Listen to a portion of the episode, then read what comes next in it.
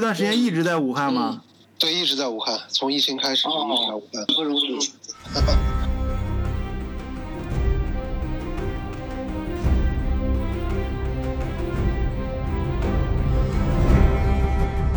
哎呀，他去俄罗斯一家工厂，那么他会的就派他去勘勘察一下有什么问题，结果他一脚踩空了嘛，没有，然后就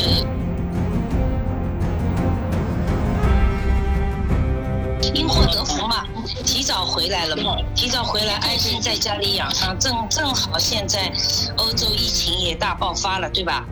对。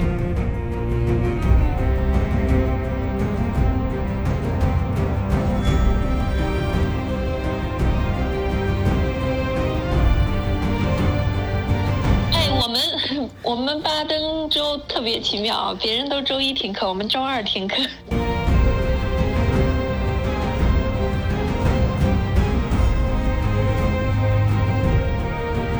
现实中搜一搜。到这真到这一天，我建议你还是到我这里来，我带着我们带着你荒野求生。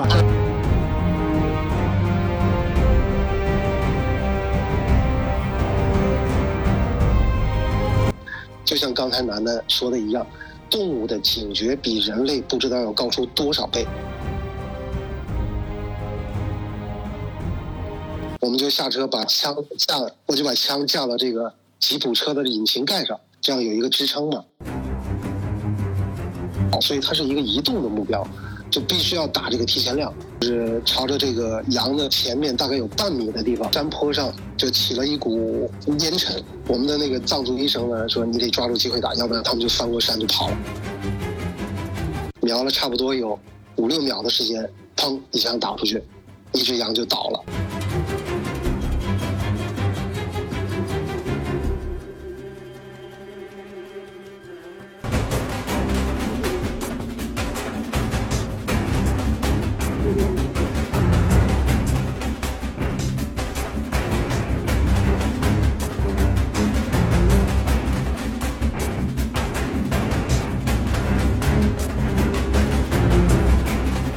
视角的朋友，大家好，我是晚醉。今天又到了周末，到了聊天会的时间。一大早我就去找这个巴黎左岸老帅哥影达啊，结果呢，影达给我来个正在忙呢。我说你忙啥呢？什么事儿能比咱们这个德国视角聊天会更重要？他说：“哎，不是，这关系到家里的生死存亡问题，干嘛呢？”他说去超市买东西啊，囤货啊，我就纳闷我说囤什么货？他说你不知道吗？你看看咱们群里大家都在囤货呢。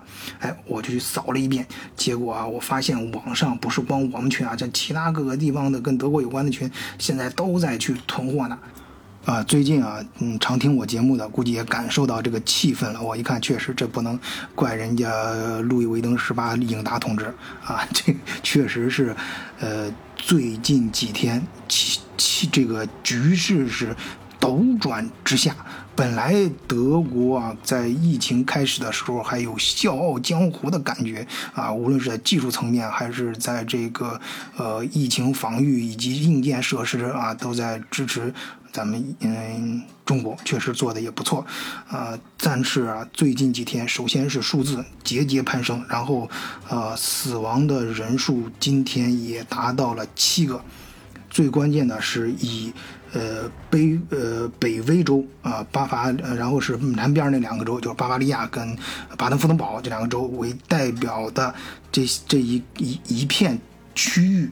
都出现了要疫情大爆发的这种态势，啊，整个德国上上下下，包括他们的政府机关各个各个官员，还有各个政党的领袖，迫于德国这种体制的压力啊，他们也不敢强行的命令什么，只能建议、建议再建议啊。但是这个建议已经喊得很迫切了，就是现在受这这些各个方面的影响。整个德国，几乎整个德国已经是全面的学校和幼儿园停课。看样子，这这一关门啊，估计就关到复活节之后了。那你想，很多德国家庭啊，他的孩子什么，他是除了幼儿园和和学校，他没地方照顾的，那相应的家庭就是呃家长。呃，这个时候呢，也可以向公司呃申请在家里工作 home office，然后是在家同时看孩子。那这这前前后后加到复活节之后，差不多就是一个月的时间了。那么这只是表现在工作和学习，就是公司和学校的层面，还有一些机构。呃，那在这老百姓的生活层面呢，大家都开始囤货。囤吃啊，就像备荒备战一样，好像世界末日就要来了。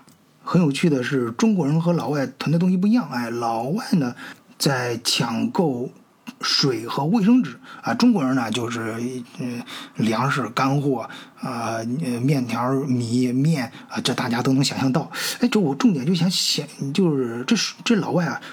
囤水，我理我理解，就害怕疫情来的时候水资源被感我那个感染了，或者是整个公共系统出问题断水了，那就水就是无价之宝了，比油还重啊！好像最近的油油价确实比水好像还便宜啊！啊，水不是关键，关键我不理解的是为什么在抢购卫生纸？好，这就引出了咱们今天第一趴要议论的问题。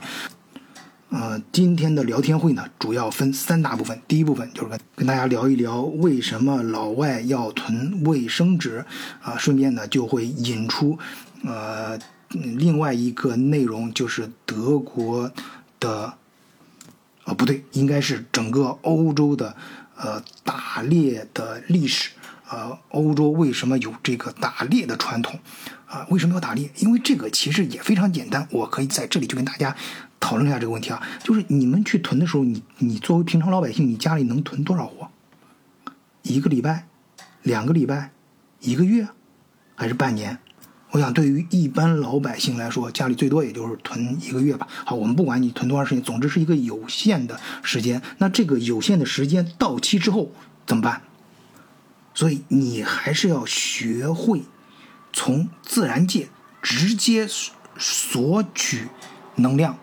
比如说打猎，嗯，直接嗯，就是通过呃野兽的呃是肉质来补充自己的能量，让生命得以延续。又比如说去呃找一些野菜野果，去森林中找一些可以吃的植物。所以说，对于熟悉我们现代都市生活的人们来说，哎，多少了解一些野外求生的技能还是非常有必要的啊！当然，这里面包含了很多很多的内容啊。我们这一期节目呢，啊，重点就是跟大家聊一聊打猎这件事儿。那这也是我们第二趴节目，就整个节目第二大段的重点内容。第三段呢，呃，主角就是我们这期节目的神秘嘉宾宁哥。当年这宁哥啊，也是一杆长枪走天涯呀，啊，我们可以聊一聊他的故事。为了请出我们神秘的宁哥啊，我特意在咱们嗯德国视角的啊是大家都熟悉的几个老朋友堆儿里面啊，找出了几个跟宁哥有点关系的啊，多少有点关系的。首先是我们海德堡的教育专家 K K，然后是我们南京的知心大姐啊，也是各个群里面非常呃呃热心帮助大家的。太湖张张姐，还有在各个群里面让我们无数口水尽折腰的美食专家、旅游达人楠楠，江湖人称楠楠姐。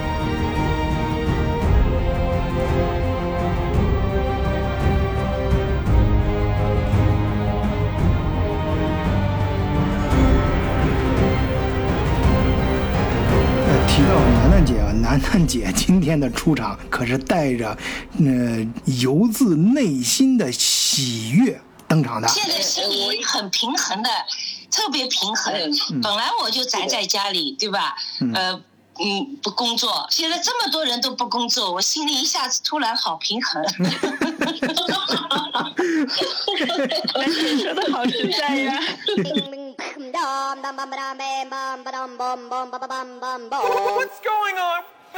以前群里面，对吧？我又不敢多说话，人家说这个人咋是没事干，一天到晚在那里扯。现在你看大家都在扯，没有没有 看来 全靠你在群里调气氛的。你看现在群里多活跃啊，大家都呃都都对吧？都在群里，还好有这个晚醉这么多群，让大家对吧？嗯能够在寂寞的时候、抗议的时候，能够相互对吧取暖，相互对吧？对那个那个晒晒美食，相互安慰，甚至相互争论，这种纷争也是很正常。呀，晚醉你要你要你要把。你说我们是台柱对吧？嗯你要你要想办法给我们聚一聚。嗯，那肯定的，肯定。等这这主要是我估计等这个疫情过去之后，正好天气气温也都好了，肯定要到你那儿聚一下的啊。到那个捷克，你那个地方嗯估计也有，你那个地方相对来说，欧洲相对来说，你那地方消费应该也稍微低一些嘛。大家，你像如果咱们德国视角，我相信很多人会报名的啊，一块儿就相当一个旅旅，像是一个旅游项目啊。当然，咱不是专门搞旅游啊，但是呃，嗯，大家聚在一起最大的一块开销就是旅店嘛。那相对于其欧洲的其他城市，尤其是西欧的，像德国、法国什么这些地方来说，你那儿呃。我听说你那边如果是找旁边那种小镇、小村上的旅店，好像一一晚上就呃很便宜，就是相当于二二三十欧元，就是人民币的话一二百人民币就差不多了，跟跟国内的这个快捷酒店差不多一个价位，还挺好的，可以。咱们德国视角的呃朋友啊、可以到时候可以报名嘛，愿意愿意参加这次聚会，可以痛痛快快的玩几天，然后同时可以享受到非常地道的欧洲的这种生活、娱乐、饮食等等。啊，咱们不能这个往这个其他地方无限制这种扯啊，呃，跑题不能跑得太过分。然后回来接着说，我在这期题目里面也说了，呃，就想跟大家聊一聊我看到的一个奇怪的现象。其实我在 YouTube 上看到，好像美国那边也有类似的情况，好像欧洲的其他国家，这个这个老外，呃，尤其是白种人，这基督教这种体系下的各个西方国家，这个老外他们以以他们在囤货的时候，或者他们在超市抢购的时候，都会抢购呃水和卫生纸。哎，为什么老外会抢购水和卫生纸呢？这跟咱们中国人不太一样。呃，不知道各位嘉宾有何高见？就是关于中国为什么都在囤吃的，然后外国人为什么都囤卫生纸？啊，对对，对，因为因为我我我朋友发的这个小笑话，我觉得挺有意思的，所以我想跟大家分享一下吧。嗯嗯呃，她呢是就是因为她是她老公也是一个德国人，然后他们两口子都是那个海德堡大学毕业的，她老公是学心理学的，嗯挺有意思的。呃，我把他这段子讲一下啊，嗯就是他们两口子在家聊天儿，然后呢，他就问他家的老公，他说：“哎，你们德国人为什么不抢口罩啊？光抢卫生纸干嘛呀？真是猜不透。”完了，她老公呢，停了一会儿跟她说：“这个嘛，涉及到人性、文明和自尊。嗯 然后她就说：“怎么说的这么有高度啊？”然后呢，她老公继续就说：“对绝大多数人来说呢，最可怕的事儿是死亡。但是呢，死前屁屁还没有擦干净，嗯 这和动物有什么区别呢？所以他们就大量的囤卫生纸，嗯这就是他们两口子之间的一个对话，我觉得挺有意思的。嗯所以我就是开始，我也准备就说在节目里头把这个跟大家分享一下。他这个我我觉得有一定的道理啊。啊，他这个玩笑确实很德国，很有德国风格，很对对对有有点冷。是的，是的，就是德国人的这个思维方式和我们不一样嘛，就是他的这种德式思维的这种嗯。冷笑话吧，其实也挺有意思的。嗯，好的，行。我听到的版本可能是这样的啊，啊，就是欧洲呢，在这么多年来以前啊，几百年以你你你往前推一百多年吧，就经历了战争无数次，对吧？还有很多次再往前推嘛，有很多次瘟疫啊，对吧？流感啊等等这种灾难。那么那时那时候的灾难和那时候的科技啊、工业的情况下呢，有可能会出现断水断电。嗯所以你看，欧洲人他现在防疫，他首先想到就是像战争一样，像这个灾难来了之后，可能会最坏的结局到最后是断水断电。嗯，断水断电，所以他们大量的买水，对，大量的囤那个什么电池、手电筒、蜡烛、水，还有卫生纸。为什么？你断水了以后，那你这个厕所对不对？可能一些一系列的你都不能使用了，哦，对对对对吧？，所以说就是他就觉得人到时候就是要有水，尊严。嗯比如说我我上个厕所，我没有水去冲什么东西了，那我需要卫生纸啊，或者是，所以他有可能在防疫的储囤东西的物资上，还是根据以往往前推一百多年前的一些灾难需要嗯一些物资，什么是最紧缺？其实都不一定是吃的，嗯吃的吃的肯定也是重要的，对不对嗯？而是生活必需品。因为尤其是像我们欧洲很多国家，它的水啊、电啊，很多东西都是靠别的国家供给的啊，或者怎么样。万一在紧急灾难，你说如果是疫情严重了，水源被污染了，嗯啊，那你你你本来开开来就能喝的水不能喝了，那怎么办？就得囤水呀、嗯电被拉掉了，军控军管了，军控了，嗯，对不对？嗯然后它需要电吧，需要蜡烛吧，嗯然后万一停水了，那水都没有了，那你你如厕如厕的事情，你总得要解决吧。嗯所以说，像日本也是这样的，因为它经他们是一个多灾多多多灾的国家，经常地震啊什么。由于这个时候，你说房子都倒了，你厕所去哪里啊？所以说，他就觉得在这个时候，可能手指是，嗯，那他们的习惯思维就觉得这个还是很重要的，要体面。所以那个。呃 K K K K 刚刚讲的那个专家讲的这个笑话，其实已经是没有讲的很露骨，但是就是这个意思，就是人到这个时候，我还是要尊严的，我不能、嗯对吧？而且从逻辑上讲啊，你刚才突然，你刚才讲那个，突然我让从逻辑上我也理理解他这个事儿了，就是他和囤水这件这个行为是相辅相成的，因为有好多时候。到到最近发生了，可能水断水之后，水水是非常珍那个珍贵的，而以平常本来需要水去洗的东西，或者水去清洁的东西，现在都不敢用了，都用卫生纸来擦干净就好了。对呀、啊，就就用卫生纸来代你想以前欧洲代的黑。死病啊，很多瘟疫发生的时候，水是不能用了呀，因为它水源都被污染了，对吧？所以嗯欧洲人还觉得，我要储存的东西，其实就是这些东西，到时候是比较关键的。嗯嗯，对对，好好，我觉得你们说的，嗯、或者咱们一块儿分析的这个，呃，挺好的，哎，我觉得很有道理。呃，当然，我相信应该还有一些其他原因啊。咱们听友呢，或者是在听这个节目的朋友啊，听到之后可以在咱们节知道其他一些原因的话，也可以在节目下面留言啊，在评论区留言，也可以呃，或者说更欢迎大家加入我们德国视角的社群啊，在社群各个社群的群里面跟大家一块儿讨论。哎，入群方法呢，我都写在我个人的主播简介里面了啊。本期的简介里面应该也有，如果没有被 小编给删掉的话。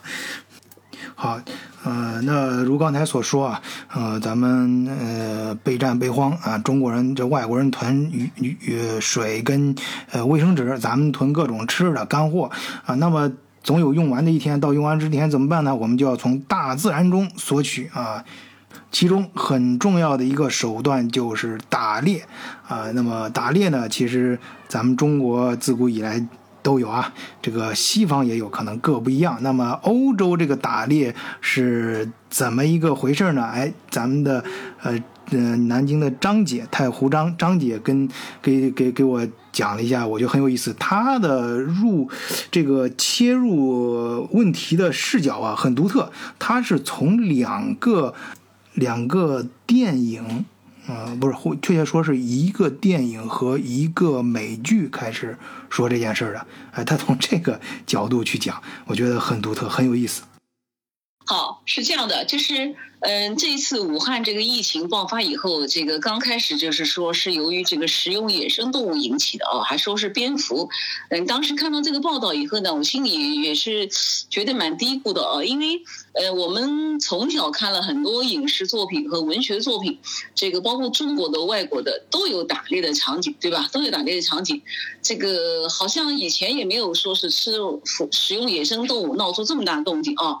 正好大概在二十多天前，中央电视台放了一部英国的老片子，叫《三十九级台阶》。嗯，这是英国一个作家这个约翰。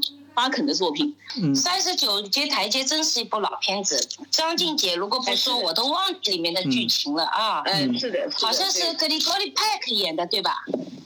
啊，不是，呃，这个这部电影它是翻拍过四次，我们这一次看的是一九七八年，呃，是中国引进的，一九七八年的版本，呃，是由那个童自荣配音的，非常非常棒的一个版本。哎，童自荣配音的，哎，非常棒的一个版本。然后主要是讲一个记者，呃，一个记者，这个一路上这个以前都看过，一个记者。对，最后他是把自己吊在那个大本钟的那个分针上面，不让那个时间到那个点儿，是吧？很有意思，很有意思啊。这个，这个，这个我印象其实也很深刻，他对我有两点啊。特别大的影影影响。第一个，它是我看过的第一部呃英文版的小说，英文哎，确切不是原版啊，是原版，我相信是非常厚的。它是经过，就是我上初中那时候那一阵很流行，我不知道跟这个八零后啊，就跟我这个年龄阶段的朋友有没有印象？就是我那那那上我上初中那一段可流行了。大陆呃，中国就是有一出过一系列那种就绿绿颜色皮儿的那那一那个一套那种书，就各种名著啊，把它缩一下啊，缩的就非非常小，就是坐坐在那儿一个呃坐在那儿，差不多你要是专专心注致志的话，一天就能差不多就能翻完了。哎，我我因为那是当时我那一那是一系列书啊，我中间就一本一本的买啊，第一本找的就是这个。三十九个台阶儿，因为它内容介绍很吸引人嘛，这每一个男生小时候心里应该都住着一个零零七，都有这种感觉，所以我内容嗯这个呃印象啊也非常深刻，这是对我最大的第二个影响。呃，第二影响什么？就是第一，就是其实第一个是呃他他这个刚开开篇的这个套路啊，就是呃呃被这个。呃，纳粹盖世太保吧，好像是追杀嘛，然后把他给困在这个呃公寓里面，怎么办？然后这个时候他出来，就是正好趁那个来给他送牛奶的这个呃工人，然后进来之后，他给牛奶工人一点钱，然后自己换上这个牛奶工人的衣服，呃，然后提着空牛奶棍就出去了啊。这个这个逃套路啊，这种逃离呃困。境呃，或者是求是的这种套路，后来我发现被很多这种谍战片儿啊，或者是呃惊惊险片儿的里面呃被反复的呃以各种形式的运用啊，就是这个套路，这这相信大家都不陌生。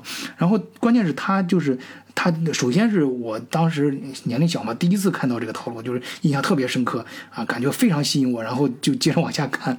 啊，同时与此同时啊，就像看《零零七》，还有后来《碟中谍》一样，就对主人公产生了一种崇拜心理。这种崇拜心理会导致幼小的我那时候有一种模仿心理。这种模仿表现就是他在逃出来的时候，哎，在这个呃呃这个列列车上，然后自己就掏出了一个小本小本上计划自己要干什么事儿啊，然后记录一些重要的信息。哎，这个场景啊，当时看到这儿的时候，我就虽然是文字，就我英文不好啊，就是当时在磕磕巴巴的读，就就这种状态下，我都脑子里面浮现出那个画面啊，在这种在那个时代的那种列车里面，然后掏出一个小本，然后在上面写写画画。与此同时，呃，车窗里急速的闪过各种各样的风景。哎，后来我就，所以从那之后，我就对这种小笔记本、小本啊，有一种，嗯，就是。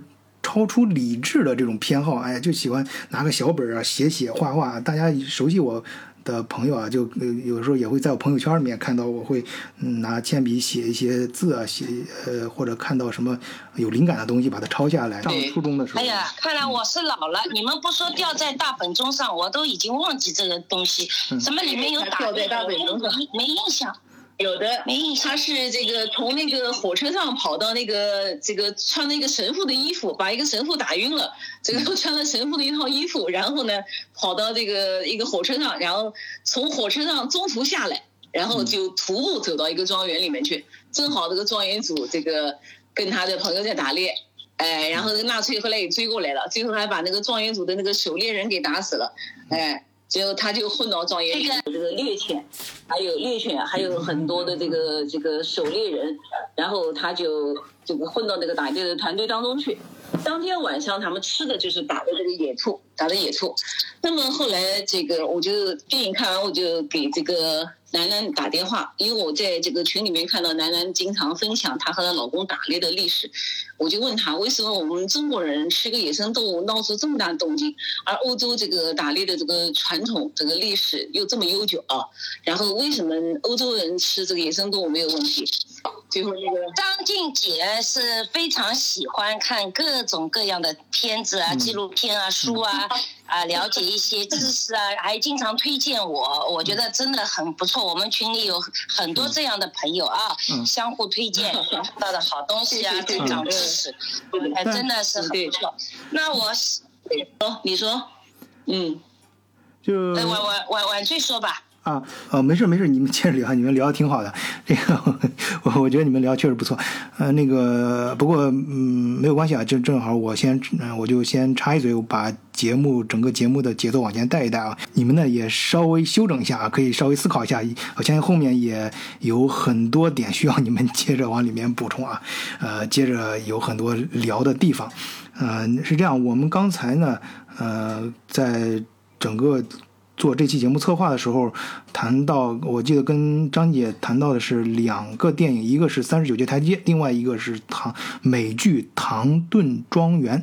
那么《唐顿庄园》呢，我相信很多听友也不陌生。那因为它是一个学习美剧、学习英语的，就通过美剧来学英语的一个很好的一个版本。因为里面的人，呃，都是贵族嘛，然后说话什么的都比较标准啊，所以用的英语啊、用词啊也都比较标准啊。另外还有一个方面就是了解欧欧洲的这个呃各种仪式啊，呃这种呃欧洲的一些中世纪的一些呃文化呀，都是比较好的一个窗口啊。还有就是，那有些人可能就纯粹把它当成呃欧洲版的嗯那个宫斗戏来看了啊。那么是的，是的，嗯，那么就是它跟打猎有什么关系呢？所以你 谈到这个的时候，我刚才一直就是过脑子里啊，过得有有点快。有些场景也嗯也，对，也也也也有打猎的这个活动，对个剧因为这。部片子，对它主要就是介绍这个整个的庄园嘛。那庄园它一年四季的这个生活的场景，它要展现出来。嗯其中有一集就是这个打猎，呃，我仔细看了一下，还是非常复杂。就是说，嗯、打猎要配这个什么样的枪，什么样人排什么样阵型，打什么东西，谁先开枪，然后先是用这个猎犬和猎鹰去围猎，等等等等。非常复杂一套体系，然后呢，这个老爷这个他那个唐的那个那个爵士呢，带着朋友去打猎，然后家里面女眷就是组织这个在后台做各种好吃的，然后还要送到这个打猎的现场去。嗯所以说，这个打一场这个一个打猎季下来，要耗费相当的人力和财力，也很有意思然后大家每天还要讨论，呃，谁打了什么样的战利品，谁打的大等等。据说这个在打猎的活动当中，能打到狐狸那是最高水平，因为狐狸是非常狡猾、非常难打，嗯而且打猎的人他需要有相当的体力对，。这个接下去对吧？对对对，接下来就到楠楠楠你来说吧，好吧？不？是不是，你先先别急，先别急，这这块还是很很有啥说的，就是就是说，那就是说，如如果说刚才说的那个三十九节台阶是当一个人三十九节台阶啊，对。三十九九节台阶是当一个人遇到突然突发事件。呃，突然的事件去、嗯去用到打猎是作为一种技能，是突然遇到呃打猎的这个这个技能，然后是去一个人突然打猎的话，那么唐洞庄园里面给大家展示的就是呃怎么有组织的去打猎，就是有组织的犯罪。第一个是第一个三者大家其实这个人也是也是犯罪嘛，其实他是被？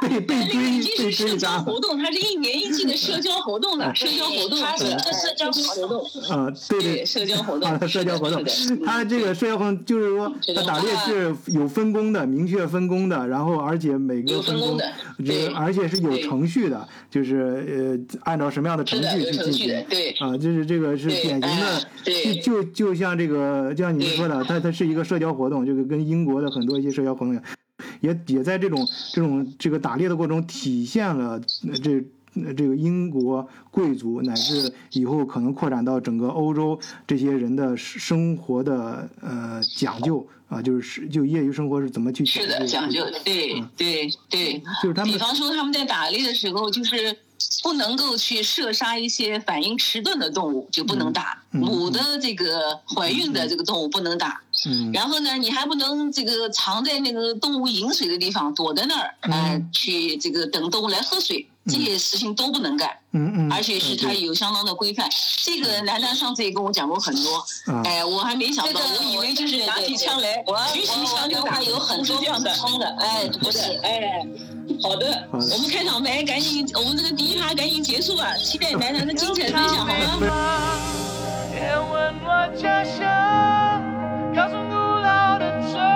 城墙，挡不住忧伤。我飘向北方，家人是否无恙？肩上沉重的行囊，盛满了惆怅。有人说他造家欠了一堆钱，需要避避风头；有人说他练就了一身武艺，却没机会展露。哎呀，我真是急死了，听了。刚才那个 太浩湖，就是张静杰讲的是一些以前欧洲贵族皇家的一种狩猎的方式。嗯呃，我觉得呢，这个是有区别的，因为以前这个狩猎啊，皇家狩猎啊，它是作为一一场社交活动，或者是一场不仅是自己家族的社交活动，可能是国与国之间的一场对外交活动。当然，他可非常对以非，常他们有自己，对对对，他们有自己的狩猎的嗯那个猎场，是私人的森林啊领地，不是说你可以跑到别的地方随便打的。对，他有狩猎的行宫，对不对？有有有有防御型的，有有这种，一般都是建筑在比较隐蔽的深山老林里面。对，对，皇家园林，不仅是皇家可以对嗯自己皇家的亲戚。哎，挺有意思，嗯，这才很真实。然后呢，他们呢是属于一张呃嗯家庭的皇家贵族的一个社交活动，或者呢扩展为国与国之间的，对吧？公国与公国之间的，皇皇族与皇族之间的一种社交外交活动，所以这个是挺复杂的一个体系。对，嗯然后他们那种打猎呢，是皇家这种打猎呢是属于群猎，就是。一起出动的，对不对？当然，按什么步骤打，怎么打，我我我这里就不详细介绍了。那么我今天主要要想介绍一下这个传统，后来就欧洲这个传统啊，皇家贵族这种世袭制的打猎的呢已经结束了，对吧？欧洲有有逐步建立了民主化，呃，国家很多了以后，但是这个打猎的传统就一直沿袭下来。沿袭到至今，我我觉得已经有五百多年甚至六百年的历史了。嗯那么我在这里捷克啊生活了呃一段时间，也跟我老公一起去参与打猎很多次以后，也逐步逐步了解了很多一些关于打猎的一些呃嗯规则啊，怎么打呀等等，所亲身经历。经过了解的，所以我想在这里跟大家分享一下，在欧洲这种沿袭传统的打猎是一套怎样的规则啊？因为有很多朋友碰到我们就说，你们打猎，你们杀野生动物啊，你们这不好的。我觉得他可能对有些事情有一种误解，可能有的人就是觉得杀野生动物就一定是不好，但是我也没有觉得一定就是应该。那么我想在这里分享一下这个我我所了解的一些规则，一些打猎的方式，请大家自己去评判，也没有什么好与不好，这就是一种传统文化的沿袭啊，大家了解一下这方面的知识。嗯嗯，挺好。好的，呃，首先啊，期待期待，对对对，现在你作为一个欧洲的平民啊，像比如我们在捷克吧，我老公就是一个有可以打允许打猎的人，那他要具备哪几个资质，他才可以出去打猎？呃，楠楠姐，这样吧，你你要一直这样哒哒哒说下去的话，我估计好多听友这样这样一直听听听听下去都听懵了。呃，我们这样，我们我前面也做了不少的功课，我相信这个捷克，呃，打猎一些基本原则跟呃欧洲很多国家都是相通的啊、都是大约都有这么几个原则，就是用什么样的工工具打猎啊，打猎是呃需要哪些条件呀、肯定不是谁的什么东西你都能打的。后面呢，我们也以这个问答的形式，我就会尽量啊，咱们尽量快速的过一遍，然后让大家可以尽快的到这个听故事的环节。我站在天子脚下，被踩得喘不过气，走在前门大街跟人潮总会分歧。或许我根本不属于这里，早就该离去。是你给我致命的一击，请用力到这里是梦想的中心，但梦想的遥不可及。这里是圆梦的身体，可却总是扑朔迷离。多少人敌不过残酷的现实，从此销声匿迹。多少人陷入了昏迷，剩下一具空壳尸体。好，第一个问题就是打猎，打猎你肯定要用枪去打嘛。那么如何拿到枪？考持枪证，首先要去医生那里体检，不光是检查你身体的呃健康与否，主要是要测试你精神状态是不是分裂啊，有神经质啊，或者对吧？这个一定要正常，否则的话你神精神不正常的人，那枪给你是非常危险的啊。另外呢，考枪证的时候你要经过笔试，对不对？包括每一种枪的安全使用方面的知识啊，怎样保护枪支，怎样安全使用，还有实地射击等等这些。好，这是第一个，你要考持枪证。那考完了持枪证以后，你才可以买枪。你没有持枪证，你是不可以买枪的，对吧？第二就是买枪了，买的每一把枪都是要有身份号的，就是跟你的呃持枪证的号码、你的个人身份证号码，还有每把枪号码都要有编号。如果你家里有一把枪，那就这把枪有这把枪的 ID；三把枪，那就有三把枪各自的 ID。啊，这是第二个第二个好证件。第三个，如果你要去狩猎，那你就要去考狩猎证，要拥有狩猎狩猎证。那么狩猎证呢是怎样获取的呢？呃，我先生说，他就参加了半年的每周一次的文化课，就是你要这个文化课大概有五个左右的科目。对对对，你别先去这个学习啊，你别先顺着学习。嗯，对。对呀、你啊，你政治立场要对啊，否则发给你枪以后，对对你你你你你啊，烦啥了？对，政治立场不对了，对，所以那个时期。这个科目之一，哎，对，一定一定一其中之一就是政治课啊。然后呢，还有个科目呢是教教你学习怎样，就像刚才张静姐说的，皇家狩猎的时候有猎狗啊什么，对，因为猎犬也是帮助你打猎的一种很重要的工具，那它也会对教会你很多知识，怎样就是驯养猎犬，每一种猎猎犬还分好多种，每一种猎犬的特点。啊，哪种猎犬是善于捕捉那鸟类的，哪种猎犬是兔子，哪一种是最大型动物的，对吧？对这些，它都要经教会你一些呃学习的知识。还有呢，就是要第三个科目呢是识别动物了，对吧？很多动物你要识别，根据粪便，根据什么爪印等等啊，它的生足印是的对对，足印啊什么的等等。还有呢，对第四个科目呢，就是每个嗯很多动物各种动物的一些生活习性啊，一一一种这个对它的那个生理期，什么时候是怀孕啊，什么时候是哺乳的，什么时候啊，每一种动物，呃，比如像鹿啊，我老公说鹿也分好几种，有的鹿它的脚我我说不清楚啊，是长得像珊瑚虫一样的很大的，这种脚它是不脱落的，它每年会越长越大，越长越大。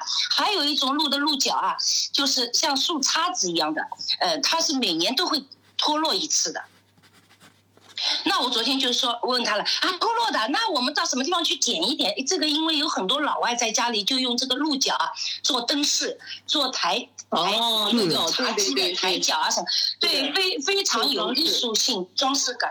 他就说，呃，这个很难捡的，你也不知道这个鹿躲在哪里，这个脚托在哪里，对吧？这是一种，那就分辨。嗯那最后还有个科目呢，是教会你一一个就是怎么样去照料动物，就是照料动物。所以在欧洲，它那个打猎不只是捕杀动物，他们的意愿是要帮助照料动物，就是好的动物把它保存起来。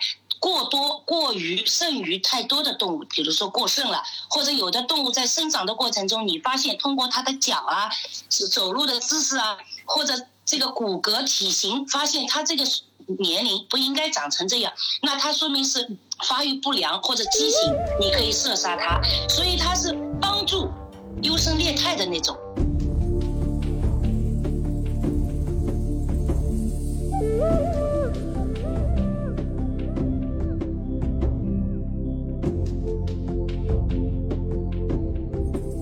猎人俱乐部在冬天的时候，还会去森林里某些地方，他们专门有放饲料，他们会凑钱，因为俱乐部每年都要交会费，对吧？凑了钱以后，去买一些饲料，安放在那里供动物、野生动物去吃，或者有的饲料里还会拌一些药物，让他们增加一些免疫力啊、抵抗力啊等等。所以他们的这个，呃，我先不岔出去啊，像这几个科目学下来，就是说是是那个呃。你就能够考到一个狩猎证。拥有狩猎证的人，并不一定要去打猎。有的人，有些人，啊、纯属是一种爱好，他可以跟着别人去打猎，因为我有狩猎证了，或可以参与你们的一些活动啊，或者怎么样，啊，这样并不一定呃亲自去射杀什么动物。这是第三个证。第四个呢，你如果你要去打猎的话啊，不是纯粹的射击爱好的话，那你必须要向打猎的俱乐部发出申请。那么每个俱乐部它的人数是有控制的，不是说呃你申请就接纳你啊，反正你要每每年也要交会费的或者怎么样，不是的。一般加入俱乐部是非常难。我先生说为什么非常难呢？一般这种俱乐部现在都是沿袭着一个什么什么样的体系呢？就是说，第一你要有熟人带，就是说你比如说我申请了，我我向这个地俱乐部。递交了申请表说，我想加入俱乐部，参加你们的狩猎的或者怎么样啊？结果这个人打听下来，谁都不认识，一般就不会收你的。为什么要这样做呢？因为他们他们的狩猎的宗旨不是射杀动物，而是 smart thinking，意思就是。他们已经有五百多年的历史沿袭下来，他们的打猎不叫打猎，就是像一种嗯，就是聪明的思考者一样的，就是说我们要辨别怎么样的动物我们可以把它减减少，什么样的动物我们要保护起来，是这样这样的一种思维传统方式的引导下，一直沿袭下来这个狩猎的传统文化到至今，所以他们要接纳的人，第一黑户他不能接纳，什么叫黑户？就这个人都不认识，谁都不认识，他可能会违规的去私自打猎，或你把他收进来以后，他结果偷偷摸摸的经常去滥杀动物啊什么，这种人他们不会收。第二，不了解不认识。第三，人品不好，就是虽然认识，但家大家私底下都觉得这个人不靠谱，人品不好，做事没啥底线，对不对？他们也不要，为什么？因为猎人在外面，你是有持持枪的。当你如果一个人带着枪去森林里、去什么地方狩猎的时候，那你就相互要有一种信任度，因为你是有枪的人。万一你这个人人品是不好的，或者是有什么问题的啊，你跟别人发生一点有什么什么矛盾啊，你你因为你有枪的，这就对别人的生命造成极度的危险。不安全感，对不对？所以说，这个加入俱乐部是相当的，对，相当的难严格，严格，对对，很严格的，很严格的，是的，是的，嗯，对。然后呢，这个是加入俱乐部。第五个呢，加入了俱乐部以后，俱乐部还要颁给你一个证，就是这个俱乐部颁给你的证，也就是说，你基本上。只能在这个俱乐部所签署的狩猎范围里狩猎，参加这个俱乐部的活动，其他俱乐部活动有朋友邀请，在其他俱乐部的邀请你去参加，你可受到邀请你才可以去，你不可以自说自话的啊跑到别人的俱乐部地盘去打猎了，因为你好像也有个俱乐部是不可以，一定要受对方邀请，然后你一定要有对方俱乐部的人陪同，你才能去打猎。好，明白了啊，就是说每一个俱乐部都有自己的地盘儿，不是说什么地方你都能去打的。你这个打猎都最好是在自己俱乐部所呃所不能说管辖吧，所的地盘里面啊。范围的，比如说我们这个打猎的俱乐部和我们这个附村庄里附近的农民、拥有森林的人、拥有土地的人，要坐下来谈，因为有很多拥有土地的人们，农民他是希望你来给他打猎，因为野猪很多的时候对庄稼的破坏。对吧？包括狐狸啊，包括野兔太多的时候或者怎么样，他们需要你。那么他签署好这个范围以后，每年每年都要签的。有的人说我不同意，那就这个地方你是不能去的。好，签下来以后，哦比如说方圆，对方圆几十公里或者多少是我们这个俱乐部的狩猎范围，然后我们就。可以在这个范围里面打猎。如果说你不在你的范围里打猎，你就是看到这个猎物在你身边，你看到了是你可以射杀的动物，你也不能打，因为这不是你俱乐部的范围。哦，是这样不是我们想象当中，哎呀，我有个猎证，我是猎人，我拿了一把枪，我到哪里看到动物就啪啪啪，根本不是这么回事。呃，对对是是的，这解释的非常好，那 很很详细，很周到。呃，然后那个，哎，我突然想起来，上次长野说那个他那个枪这玩意儿也不是说扛着就能走的，就是也这个。呃，这个即使是在自己车里，也得像电影上演的那样，我靠，也是一套很复杂。尤其你刚才说，你这个打猎要有一二三四五六，这个很多个证，持枪证、枪证、枪的 ID、你的狩猎证、你的俱乐部狩猎证，还有还有你，对对对，就就这个几个全部要拿出来。嗯嗯。所以这个是这样看下来挺对的，挺严。严格，对，是的。那这个 Nancy，我想然后问一下，他们俱乐部要交一些会费，每年交会费。这个会费派什么用处呢？一般就是给动物买食品、食物，还有搭建狩猎的小屋，或者俱乐部要举办各种各样的聚会啊、年会啊，呃，买一些奖品啊、食物啊，分发给当地这个俱乐部范围里的村民啊等等这些。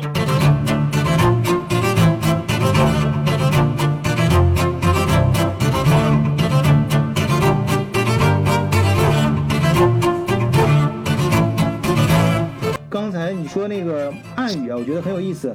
你你比如说眼睛，哎，不哎，很能有意思，对。呃不不能说眼，只能直不说直接不直接说眼睛，而是说光，用光代表眼睛。Light，对 light，然后对然后你刚才说到那个人在在小屋里看到动物了以后，就看，呃，就说你看见那里有光了吗？因为动物在夜里这个眼睛是有光亮的。嗯嗯对不对？不能说哎，你看到眼睛了吗？对吧？对就对，你就看到那里的光了吗？那就是野生动物的，哎，嗯对对。然后而且血，他们也不能说血，要说是颜色，嗯，OK 颜就是色，哟，你身上有颜色了，意思是说你今天打了动物了或者怎么样，哦，这样的，就是，OK。还很多，我我也记不住。我老婆老公说像这种诸如此类的行，对他们的他们自己啊行话很多很多的，那我我有一个问题。就我还有一个问题，就是刚才你说这个，呃，就是你们要首先是地域上必须是受邀才能去打，然后呢，呃，打也不是什么动物都可以打，呃，要其实打的目的呢是帮助照理照料供这个动物。那更深层次的原因呢，就是其实是帮助这个整个森林啊，整个这个嗯嗯，包括农，包括这个农村村庄跟这个森林之间的这个生态的平衡，做出正向的一些，帮助。对，平衡，然后，但这这就这就意味着你打猎其实是受到很大限制的。那但是实际在你在面对这些各种呃野兽的时候啊，它有时候是很危险的。那有些那很健壮的野兽，野兽野野兽，你又不能打它，然后呢，你还只能打那些老弱病残。那那些健壮的野兽，那个 那些健壮的那些战斗力很强的那些野兽，看见你们的时候，它会不会攻击你们？然后你们在打猎的过程中有没有受到过危险？你能不能讲一讲一讲讲一两件事儿？就是你们在打猎过程中，我想也也会受到很危险的事儿吧？呃，这里插播一段啊，因为那个确实时间有限，哦，现在将近一个小时了。那个楠楠姐等于把这个打猎的规则给大家都讲述了一遍。那么打猎中，楠楠姐这边还有很多精彩的故事，我们就单独做了另外一个视频啊，是呃音频，啊，算是我们这一期呃聊天会的。番外篇啊，大家可以去点开另外一个音频去收听啊，那个是单独的一个节目。呃，好，刚才张张静姐讲的，呃，欧洲古代的这些打猎的方式。不管是这个呃个体犯罪还是有组织的犯罪，然后 现在到你们现在的，对你们现在以俱乐部形式的犯罪，这种打打猎啊，打猎说错了，不是不是犯罪，开玩笑，就是你们去那个打猎，有有有组织的，呃，包括你们现在以俱乐部形式的组织去打猎，大家都是。就是给我一种感觉，就是好像是你们只要装备到位，然后是按照呃规定的动作去做，基本上就没有什么太大的危险。呃，那么呢，我们就想没有危险，就讲就是想请我们的神秘嘉宾啊，我们的宁哥讲一讲他的经历。他因为在之前提到过，在西藏有一些经历，好像还是挺危险的。那那些可能就没有你们现在的装备这么到位了。那个宁哥，宁哥在吗？呃，欢迎林哥，欢迎林哥啊，林哥来，好，谢谢谢谢。啊好，我我来跟大家分享一下我以前的一些经历啊。呃，刚才听这个楠楠姐讲这个欧洲的打猎，给我的最明显的感觉就是，欧洲打猎非常具有仪式感，并且有很多的规规则，是这样是这样，对它的仪式感非常非常强。呃，我感觉您哥总结很到位。像这个咱们中国古，就像咱们中国古代的这个皇家皇帝，他们出去打猎，那是前呼后拥，呃，带着部队到这个森林里面，也是他们可以打什么，他这个等级的分配是很严格的。当然那时候都是用的弓箭，这个咱们稍微了解历史的人可能都知道这些这些情况啊。呃，我呢是。年轻的时候嘛，我是在西藏，在部队里边，在西藏的时候待过有两年多的时间。嗯，那时候呢，呃，也是这个也算有点阴差阳错吧，做了一个卫生兵。嗯，呃，卫生兵，那也就是说，实际上就是在部队的，比方说如果出现这个战争啊什么的，这个这这些时候呢，我们就起到一些救死扶伤啊、救护伤员的作用。然后那年是那那应该是在二十多年前了，那一年是刚好五呃这个西藏出现了一个大范围的雪灾，呃当时有一这个我们是在阿里地区西藏的阿里地区，当时有一位这个地委书记叫孔繁森，呃在一咱们中国有一段时间呢，因为他是在任期。对，孔繁森，嗯，我想这可是个名人 啊，都认识，都认识的，嗯，对对对，非常有名，对。哇，孔繁森，嗯，对，那时候我们的部队和他的住所就是一墙之隔，有时候我经常去给他测量一下这个，就给他做一些这个医疗方面的保健作用，哎，这样的。呃，那年雪灾呢，呃，当地的一些西藏的一些藏民啊，他们就很多。呃，这个生了一些疾病，但是西藏的这个医疗条件非常非常差，有很多游牧民啊，呃，都在那个野外，一家就是两三口搭一盏搭一盏帐篷，呃，或者有一些呃人口比较少的一些小县城啊，呃，他们那个地方差不多五六十户就可以称为一个县城，所以医疗条件很差。当时雪灾发生之后，有很多的，就是家禽家畜都死亡了。死亡了之后呢，呃，产生了一些疫情，也就是说，呃，当地的一些藏民啊，呃，生病，不管是感冒发烧啊，还是说其他的疾病，呃，医疗条件非常不足，当时就派我们，因为当时那个阿里地区只有我们一个部队医院，地方医院也有，呃，他们负责另外一片儿。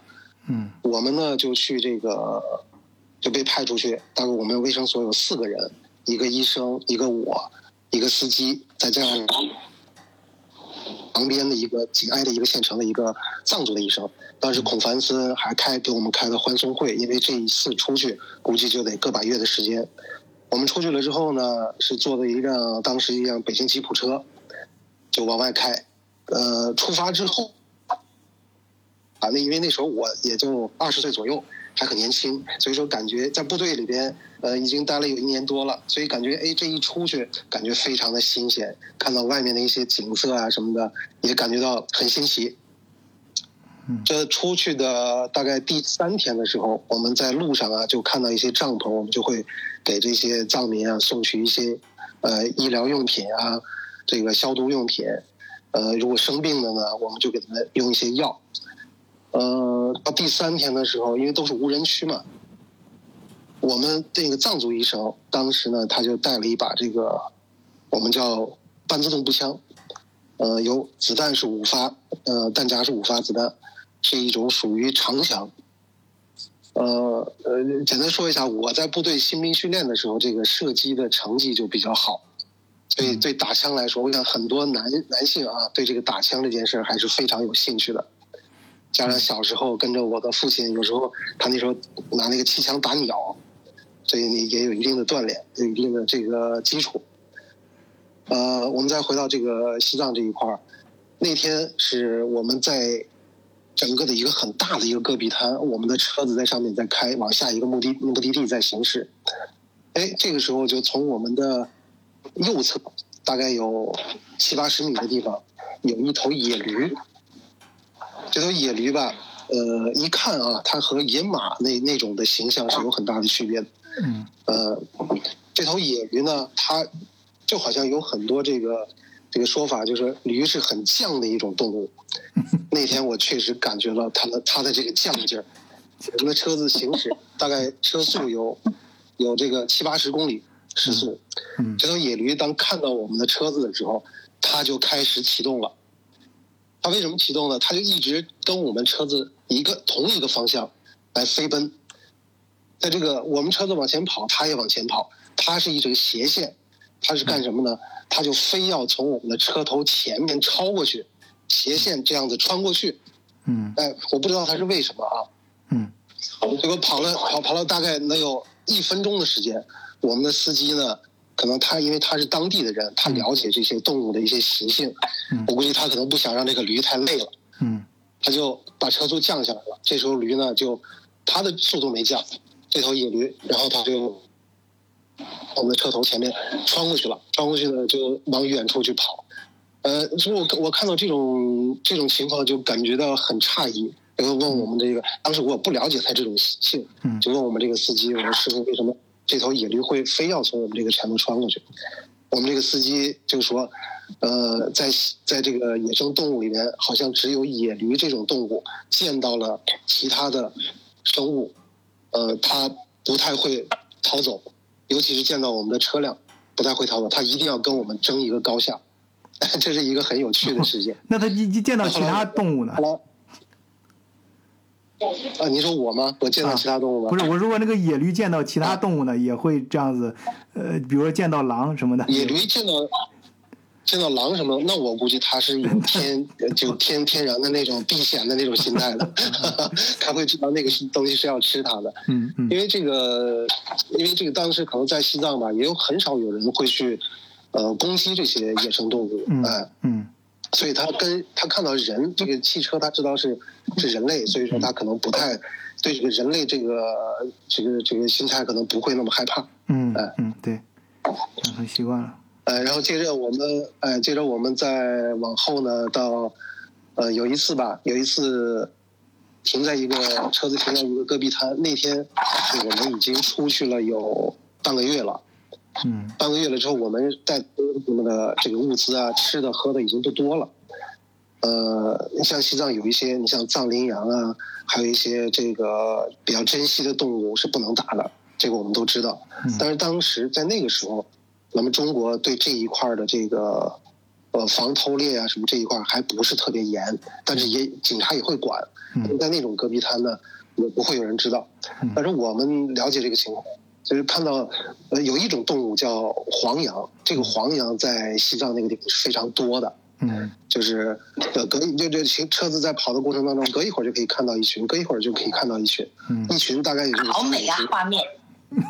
对，我脑海里也是蹦蹦蹦出来这些画面，看着电影。我这几百只最起码，你一下子说三五只，那叫一小撮，小股部队，小股部队、先头部队、先头部队，一一家呃一家一家，对，在西藏不像在非洲，非洲有很大的，你像几百万的那个角马呀，对这一群他们亲族这种情况对对对对，但是在西藏不会有这种情况，西藏一般都是呃很少，三五成群，三五成群这样的。啊，三五。刚那天我们车上带的物资不多了，嗯，哎，不多了之后呢，我们就想着打上一只黄羊，来，我因为我们带的高压锅，因为在西藏这个做饭生火做饭都必须要高压锅，嗯哎，万看一打不到远处大远处大概有两三百米，有那么三只黄羊，我们就把车停下来了。就像刚才楠楠说的一样，动物的警觉比人类不知道要高出多少倍。嗯。几百米是的地方，是的。实际上我们对。对，实际上我们看他们实际上是很小的，他们在看到我们的车子停下来之后，他们马上就启动往远处的一个山坡跑。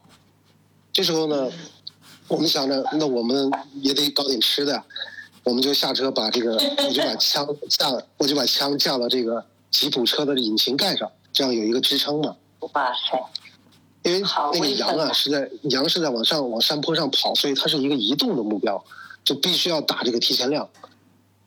我打了我打了三枪，第一枪就是朝着这个羊的前面大概有半米的地方打了一枪，打了一枪，结果子弹打出去之后，打到那个山坡上就起了一股烟尘，我都看到我可以看到这个弹火点。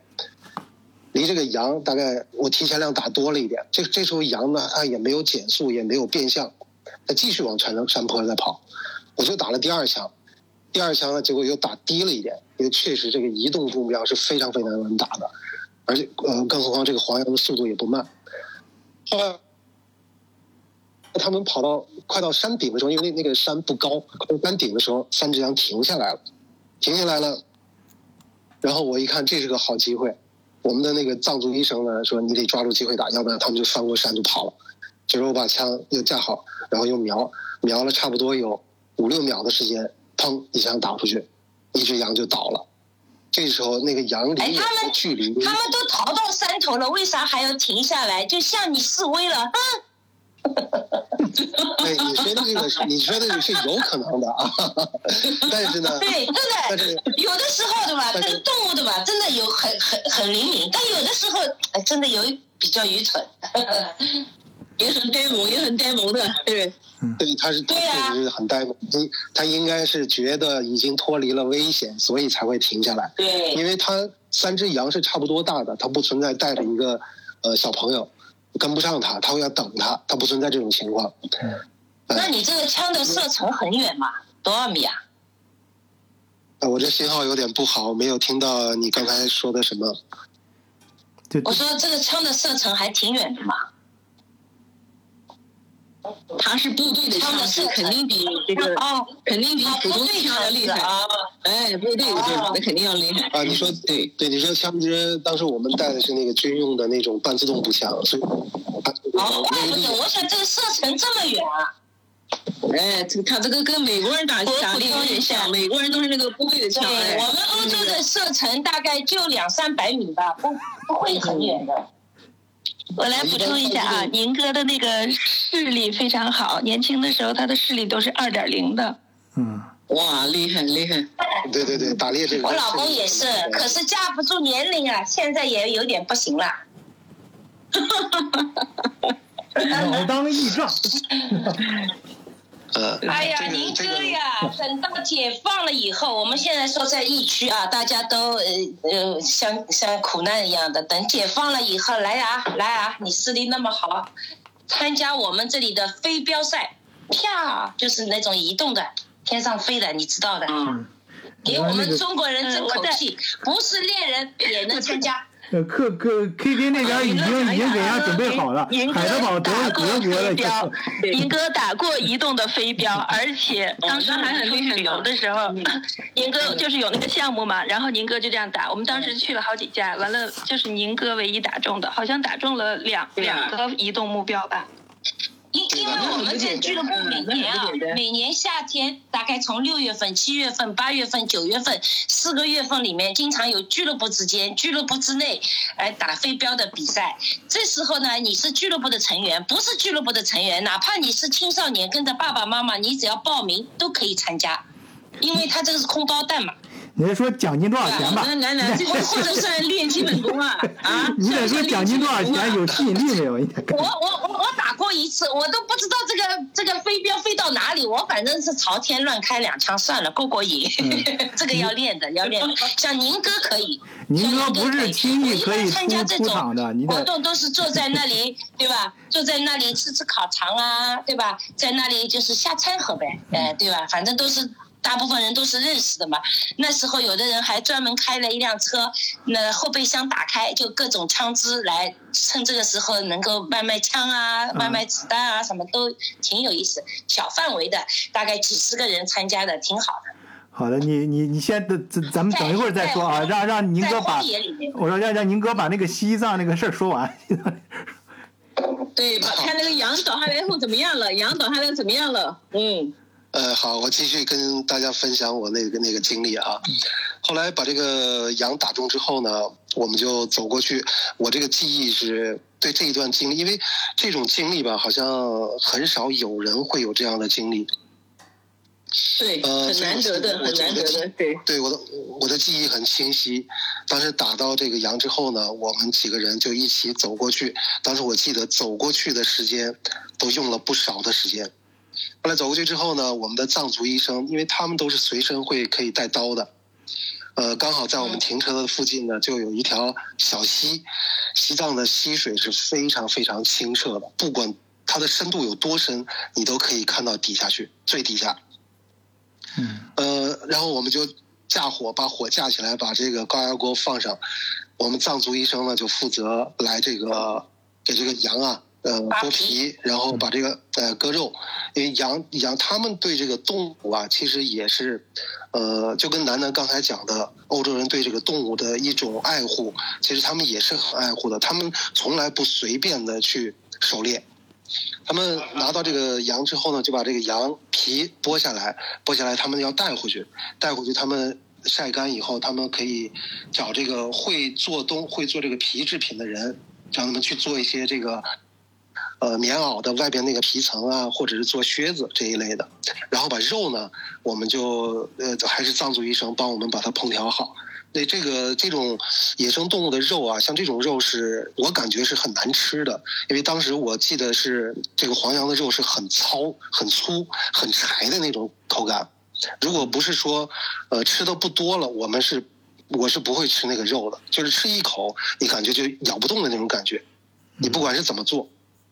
嗯。所以这个这个话题，我感觉是有一点可以延伸到这个吃野生动物这个问题。嗯。我很我很这个我很纳闷，为什么那么多人喜欢吃野生动物，尤其是这种蝙蝠，看起来呃有有有点吓人、有点恶心的这这种这种野生动物。哎，说大补啊，说那个野野生的好像补比较这个我我我插一句啊，对。这个野生动物的肉 柴不柴，有没有骚味，其实也是要看这个动物的年龄的。一般啊，这个动物像这种羚羊啊、黄羊啊，它超过比如说一年以后，两年年龄的就肉就不太好了，肉还有这样的肉更柴对吧？对对，如果说在一岁左右的，那这个肉质真的就不会那么柴。再说羚羊这种嗯黄羊啊，在高原上一直在奔跑的，它是跟浑身就没有一点肥肉。嗯呃，对，往往是嗯，您您说往往是越小的动物，越越小的那个动物的肉肯定是会越嫩的啊小动物啊，比如说我们这里啊，你这个季节是可以打母猪的时候，你如果打了一头母猪，旁边还有一头小猪，你也可以杀的话，他们也会把它一起杀了。为什么？它都没妈妈了，有的时候就是这样想的。一般就是说，猎人会考虑打一些，就是在你的打猎范围内，但是年龄要稍微小一点的嫩一点的肉，比如说体重控制在野猪啊，嗯比如说在三四十公斤到五十斤、五十公斤以内的这种个头的，它的肉就很比较嫩。如果超过了什么八十斤啊，什么大猪啊，他们一般就不打了，或者打了以后他们就卖了。嗯就卖到屠宰场啊，很便宜的换下来几百克朗，那就交到俱乐部去。您哥的意思是说，这个同样呃同样的这个呃年龄的这个，其实野生的位置和和口口感是更难吃的，因为其实人类在长期的这个发展过程中。被驯化的这些动物都是经过很多代人，就是咱们人类自己选择出来那些好吃的，而且经过驯化，人驯化它都就它基因什么都在不断的改进，改的就是更适合人作为家畜饲养，然后作为一种食用的食食材。而且它的蛋白质含量啊，还有什么东西，就是更适合，呃，就吃了之后对人更有好处。那么被选择剩下的那些野生的，其实它是无论是口感还是营养方面，其实可能，其实我觉得，我个人觉得，营养方面还应该是不适合不就不适合人类的。啊，那这都，所以说那个对刚才那个呃，宁哥的意思就是，就感觉呃这个挺挺纳闷的，为什么不好吃的东西大家还都挺推崇，而且好像还还嗯比平比比家还挺贵是吧？估计这种地方，可能大家就是觉得野生的东西是的营营养更更好啊，我来就插一句，我来分享一下。我来插一句哦，我们那时候这个在做项目的时候，我们一个客户他们经营一家海鲜餐厅，有一次就是在杀一个鲨鱼，那头鲨鱼买回来花了一百万人民币。其实那个肉是非常非常粗，一点都不好吃。但是呢，餐厅打出来这个招牌，我们这里有鲨鱼，好多人觉得猎奇，还有好多人觉得，你看我是我是有特权啊，我才能吃到。可能大部分是这种心态，对吧就是一国内有一100些这个万人民心态币嘛，哎，这个是很要不得的，要不得的。嗯，理了一个星期才处理好，处理了一个星期才处理好，真的一点都不好吃。哎，嗯，那顿饭得多少钱啊？其实其实一开始人类狩猎呢是为了生存。对，对，现在狩猎呢是为了一种传统的沿袭，甚至是一种对动物出于自然的一种生态平衡的保护，并不一定是为了吃，对吧？嗯，让让那个宁哥把那个西藏的故事讲完，他那他这顿饭再也吃不到嘴嘴里了。三个连连连阳打完之后，又被你们被咱们给差差的差到哪儿去了？这这这顿饭人家再也吃不到嘴里了。你让那个宁哥把这顿饭吃到嘴里，那个羊肉吃完了没有？继续。你讲 完了，这这是刚才我自己啊，这是刚刚刚才我自己打岔，呃，那再再跟大家分享两个非常我的记忆里面非常非常美好的景象啊。嗯一个呢，因为我这个人吧，呃，比较喜欢早起。那次出去执行任务呢，就睡有一天是睡在一个，呃，大概有十几户人家的一个小小镇上面。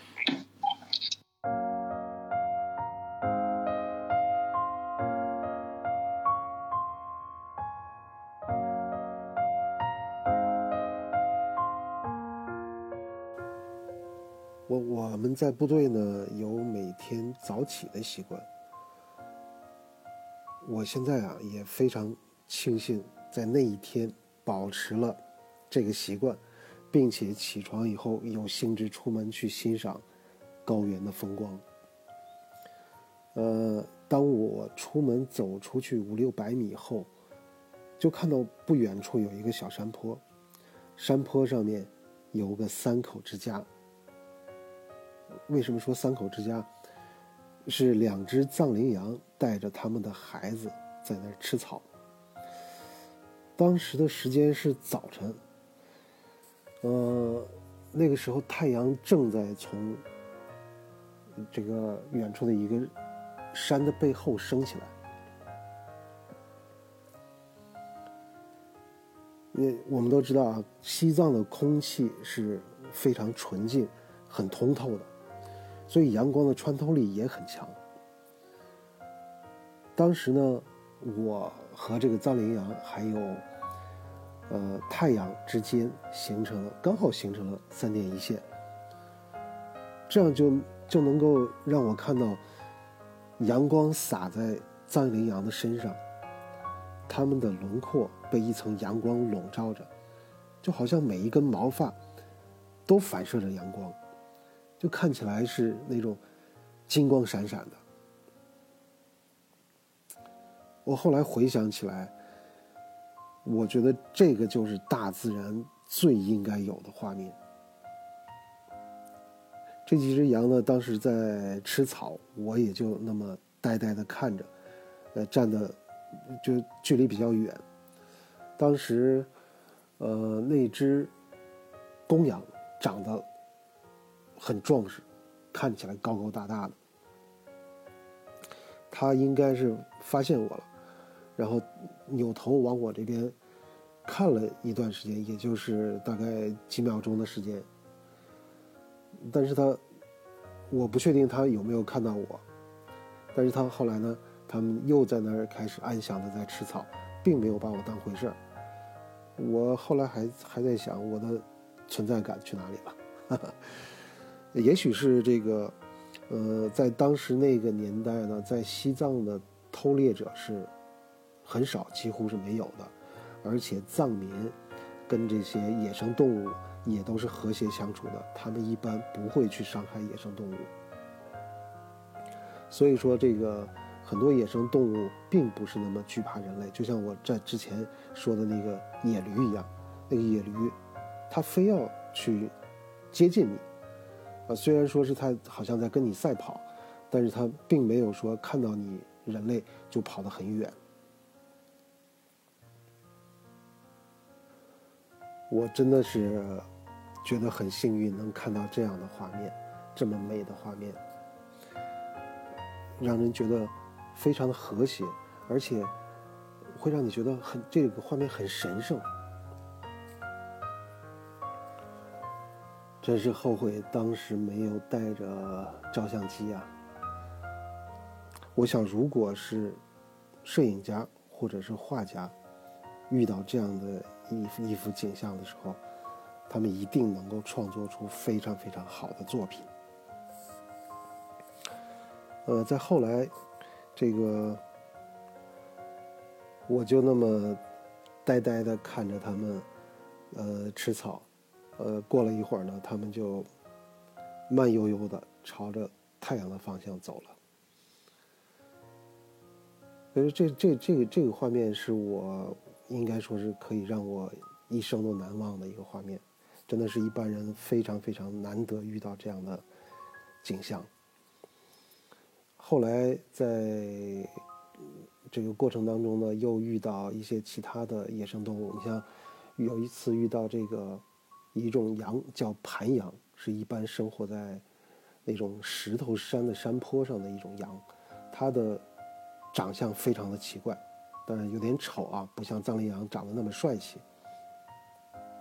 这种盘羊，它最大的特点就是它的头上有两个角，每个角是那种盘起来的，大概能盘个三圈到四圈，很大的两个羊角放在他的头上，我看着都觉得他很累很累。那这这个这个羊也是跟你会保持一定的距离，距离比较远的情况下，它如果看到你手上。没有拿着东西，就类似于枪支这些东西的话，那么他会看着你，看你一会儿，觉得你对他没有什么敌意，哎，他就继续做自己的事情。你走了，他也继续做自己的。但是你要是靠近他的话，他就会跟你保持一个安全的距离。呃，在西藏的野生动物种类还是挺多的。后来我的同伴也看到过狼，就是在我们车子行驶的过程当中。我没有看到，当我同伴在喊我看的时候，那个狼已经跑掉了。也也看到过狐狸，狐狸是非常狡猾的。我们看到狐狸的时候，狐狸也是在一个山坡上，离的距离比较远。呃，有身上有点有点那种橙色。那我们把车子停下来的时候，这时候狐狸肯定也是看到我们了。我们车子一停，它就嗖就不见了。不知道是钻到哪个洞里边去了。那这种情况下，如果再想找它的话，是不可能找得到的。狐狸真的是非常聪明。总之，我觉得人类和野生动物是应该和谐相处的。每一种动物的存在应该都是有它的必然性，每一种动物应该也都是为这个大自然保持生态平衡是起到一定的作用的。哎，走心了啊，走心了！林宁哥聊的非常走心啊，我这边我这边信号很不好，就是声音特别小，特别小。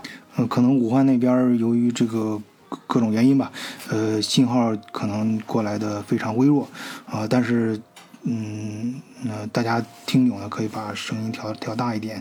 确实，这一段经历讲的非常好啊。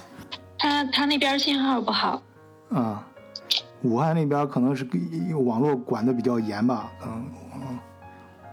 呃，不是，是因为我们家他重新换了一个网络，然后信号不是很好。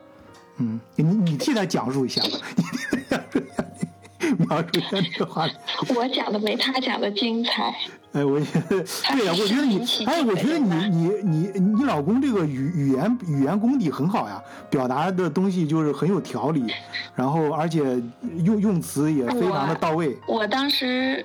我当时来德国的时候呢，因为呃我两头跑嘛，国内还有一些业务，然后呢需要开一些展示会啊什么的，然后因为我不在呀，我就没有办法组织，然后 我就邀请我老公担当主持人，你老公确实啊组织啊，而且你老公的音色也很好，音音色也很好，就是他的音色非非常好。是的，嗯，呃这个就不要上节目了，咱们私底下聊啊。哎，不，这这个我觉得是最精彩的。我老公唱歌非常好听，是这样我老公唱歌非常好听，啊，曾经在我们那边拿过，就是就是我们我们这个年代的人嘛啊，四十多岁嘛，那时候小的时候就会有一些什么卡拉 OK 比赛呀、对什么之类的，他拿过第一名。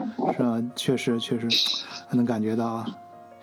呃，宁宁哥听到了吗？宁哥那边，他那边突然没有声音了啊。他他得调一下网络吧，啊呃，因为我们家那边的话，本身信号也啊也稍微不好，重开一下可以。对，让他让他退出去，重新上一下。嗯，呃，估计宁哥还在那 儿很忘情的自己对着手机在那儿说呢，嗯，他网络不好，我给他留个言。听。哎，可能是自己讲的那个忘情了，哎，然后想在沉浸沉浸在过去的回忆当中呢。嗯，谁啊？说我啊？我说他那个 那个凯迪讲的那个说是的，呃，说那个，对，凯给他留言了也嗯。他呢好。了吗？因为我平时跟他在家在家视频的时候，有的时候也是说着说着，他就那种延迟啊、卡顿呀、就会出来。嗯。今年他重新他那里网络不不是很好，嗯网络不好，哎，原来挺好的。我们我我们一直用的中国电信的挺好的。可可以可呃，你你把你手机换成那个你的四 G 的那种网络，不要用那种家里的那种网络。我刚才用的就是四 G 的网络，我把家里网络关掉了，嗯嗯好，然后现在啊，你把家里网络关掉。嗯，好，那你重新再把那个场景描述一下。你们俩之间的故事啊，我觉得很有说头。可能咱听友啊，能把这一期过后给大量的留言，呼吁下期节目讲你们俩的故事。谢谢谢谢。最好有点我老公的画面啊、照片什么的。啊，对对，我想待会儿老公的经历待会非常非。常丰富。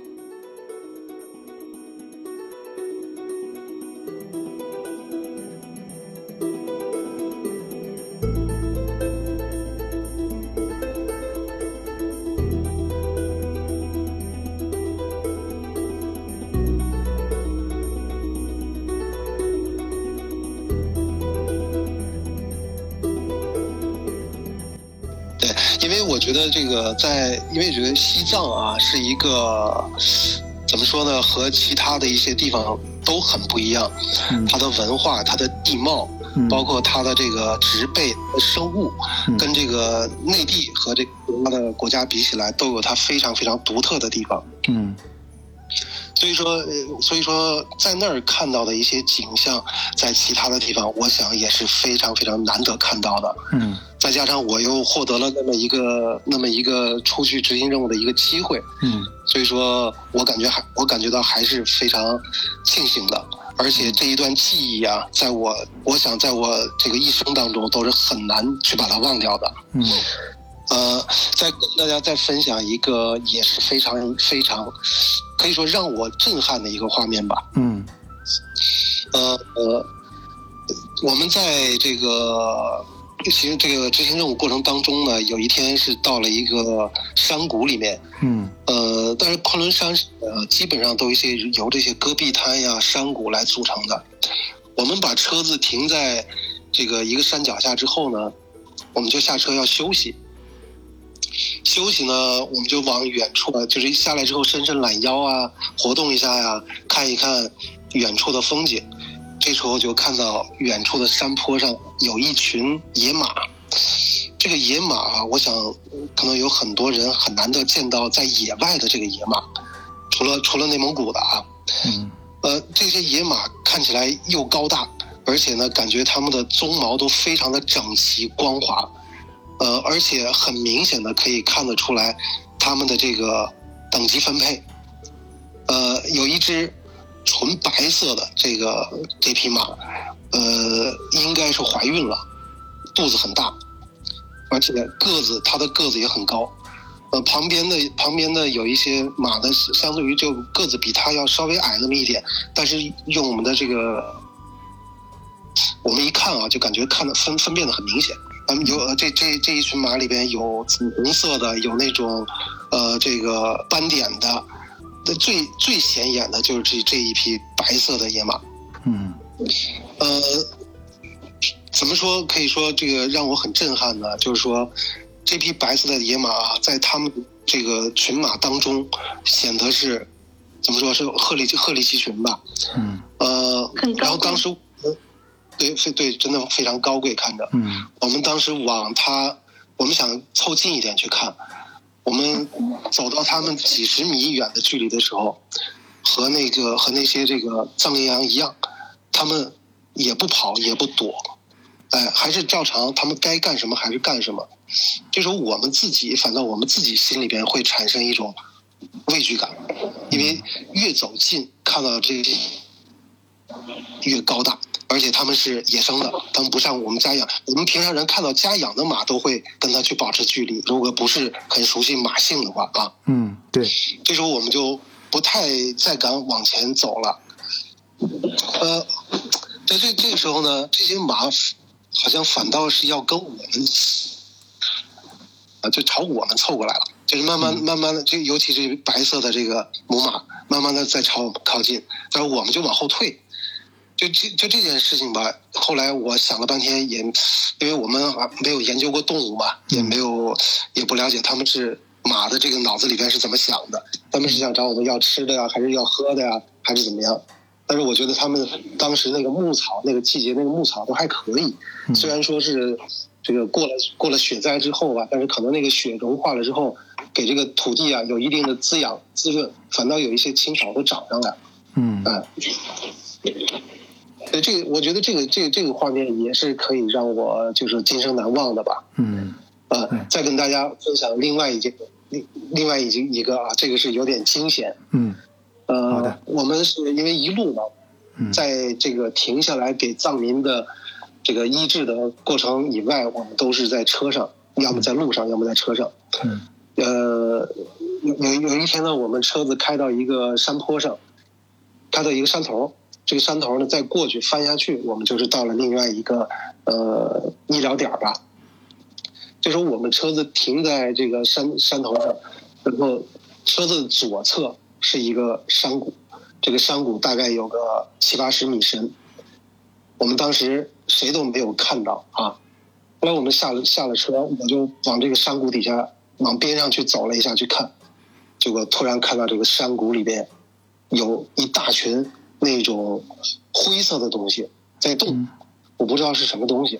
嗯结果再定睛仔细一看，我的妈呀，是一一大群，大概有一两百只的那种鹰，雄鹰，你知道吗？鹰，哇，那鹰它几百只在一块儿，我我印象中能我在动物世界里面看到的鹰好像都是一翱翔一只，都是一只一只的出现。哇，你说这种几百只在一起，还真是那很震撼啊！秃鹫吧。那种鹰，不是秃鹫，不是秃鹫。呃，那个晚醉说的那种鹰是在那个山上生活的那种鹰，我说的这种，我说的这种鹰呢，是在这个这个戈壁滩这个山谷里边，一两百只，因为很大一群，所以当时我一看，我的头发都快立起来了，嗯。因为我不知道他们在底下干，他们在他们在动，有的在趴着，有的在站着，嗯。就是有有的鹰就看到我了，对我一看到这个，我就就当时有点发呆，你知道吧？嗯就不知道是该怎么处理。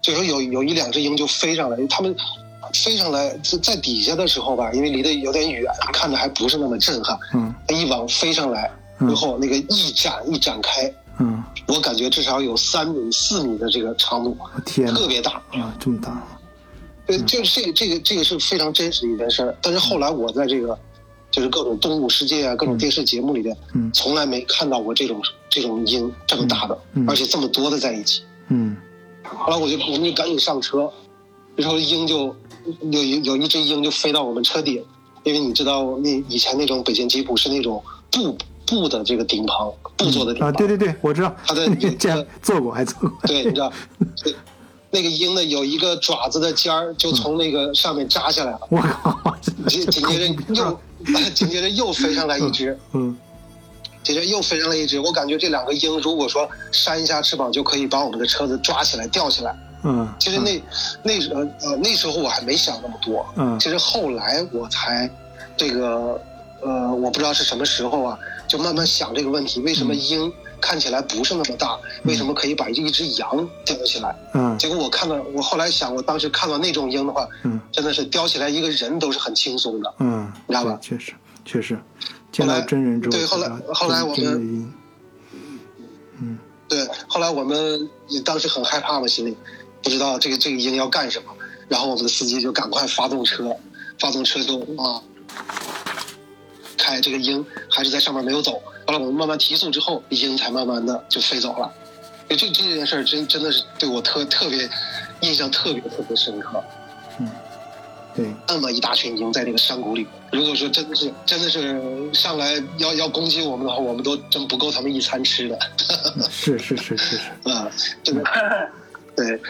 你讲的这个蛮而且是震撼的，慢慢的。一条肉一条肉的撕咬，真的是。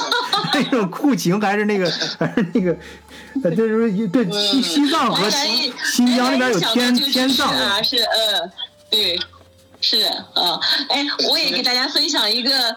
嗯，给大家分享一个场景啊，特别好看，是上次在美国那个加州一号公路，它这个盘山公路呢，就是建在那个山上，下面就是太平洋。正好我们走到大概是在，嗯，这个洛杉矶这一带，因为就是旁边有大片的葡萄园和那个那个就是那个烟草的叶子那个地。然后呢，这个美国它的公路呢，隔一段会有一个凸的一个地方，一个圆的凸出来，你就可以停下来观赏。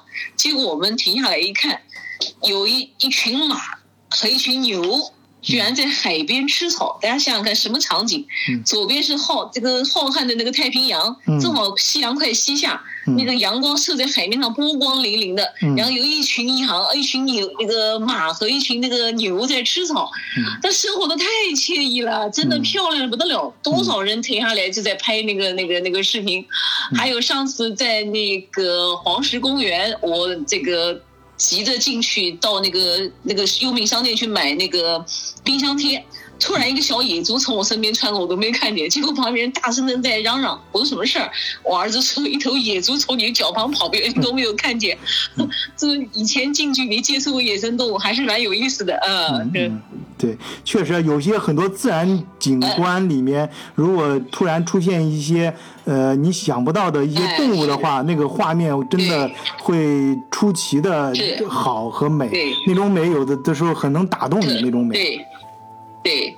那么还有一次，上次我们是在也是在黄石，那个北美的野牛特别多，几都是几千头成群的，然后它用栏杆围着，那么其实野牛的时候不是很好看，就是看野牛的那人特别有意思，好多人站在那个车上，反正老外穿的花绿的一帮人在那个地方去看野牛，就这帮人反而比野牛更有意思，就像一首诗啊，你在 桥上看野汉你在桥上看风景，来桥下人看你，你也是风景的一部分，就很有意思。出去时候有时候看到这个还是蛮好玩的。张静姐还是喜欢看男人，你看站在车上的男人，她觉得比你们好看。嗯，没想过。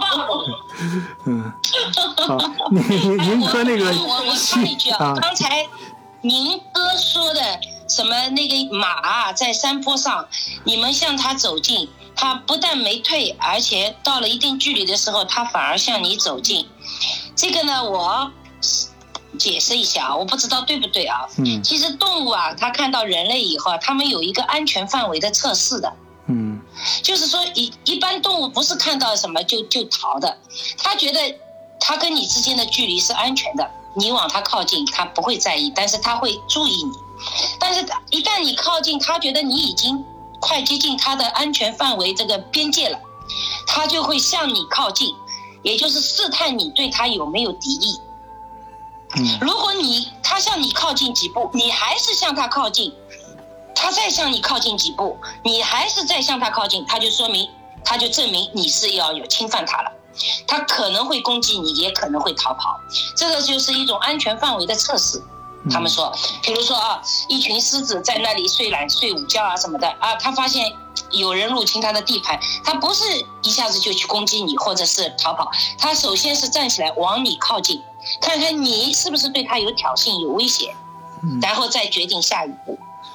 呃，好，我好像在哪个纪录片里面看到这样，嗯嗯，有道理。是这样。不不过这个狮子也我觉得楠楠说的是有道理的。啊，这个狮子有点夸张了，这个一般没有人去试探，你靠慢慢的对呀、靠近对呀、我。以前看的就是狮子，并不是狮子，一般都是呃随便爬起来，呃站起来睡觉，睡觉的时候爬起来就可以去追什么动物。嗯它如果说要出去捕猎，它也是有预谋的，嗯不是说我躺在那里啊来啥我我我我就去追啥，这个跟他的体力啊、速度啊，还有成功几率，他们也都会要核核算成本的，对吧？呃，所以他们也就是他觉得这个地盘，。哎对，这个地盘是他的安全范围。比如说，他像啊金箍棒画了一个圈一样的，对吧？这个是他的。然后现在你已经接近他的范围了，他不是马上攻击你，他现在站起来看着你，你还往前走，他也往你方向走几步，他就是看你到底是要攻击他还是要干什么。嗯所以说，他就是也是对自己的安全的一种测试。嗯嗯，好的好的。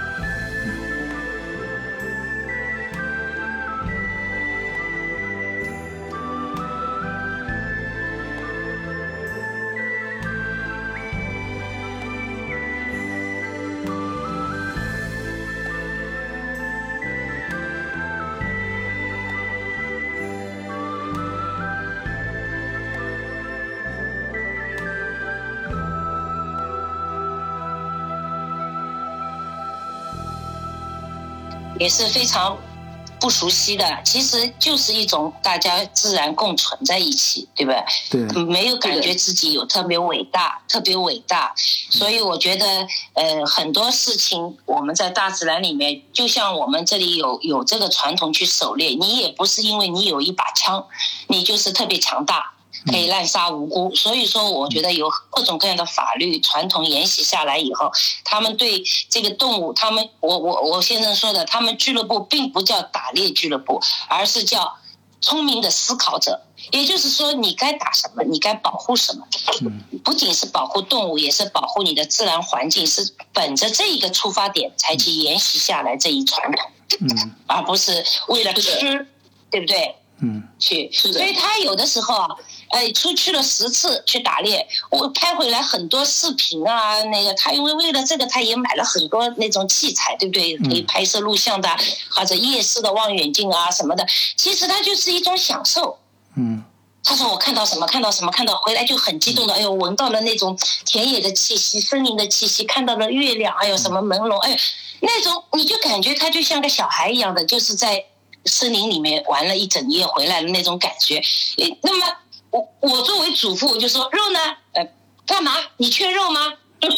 我们又不是为了要吃什么才要去干什么，他就这么 啊，我我我我说我还是原始社会母系社会，因为你打回来的猎物，我不是要支配一下嘛，嗯对吧？一条腿给谁，那 另外一条腿给谁，对吧？你你其实我是跟他开玩笑，我说你你有的时候打回来的东西能不要就不要，一整了一堆的麻烦事儿，对吧？所以我们家呃有的时候他就说需要的话，他可能会打一头回来，有的时候并不是为了去打什么，而是去享受大自然和动对物在这个一起的乐趣嗯，对，嗯是的，一种乐趣。对，好的好的对，行，那个我们我们这样吧，就是今天时间也差不多了。刚才楠楠姐说的这一段也非常好，啊、正好就作为楠楠姐今天的感触和今天的感言吧。那么其他嘉宾你们几个也都呃各自发表一下今天的感言，然后我们就结束今天的节目，好吗？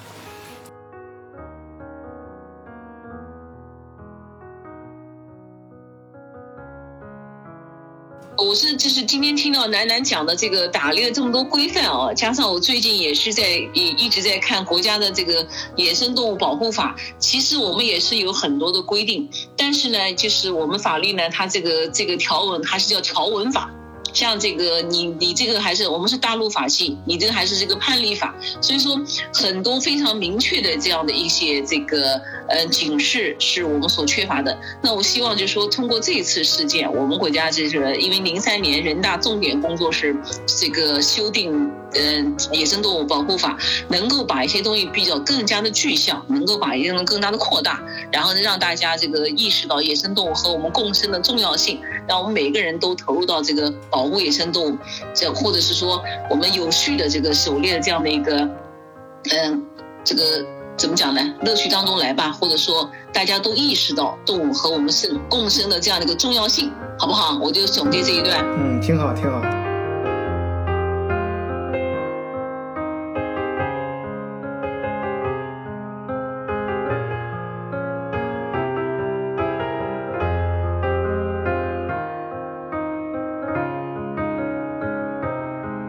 我真的代表不了他，因为我的感受和他的感受不一样。行，那你就说你的感受。对对啊、我们就是二十多岁的时候谈朋友的时候嘛，他就，呃，包括后头聊天，他给我讲这些经历的时候，我觉得我听着就跟听就天方夜谭似的，我我觉得这个离我太遥远了，我当时。不上了，我当时就给他说：“我说你怎么？” 这是我就对他的一个总结，他那那么唯美的画面呀什么的，给我讲了那么多传奇的经历，我当时就跟他说：“我说。”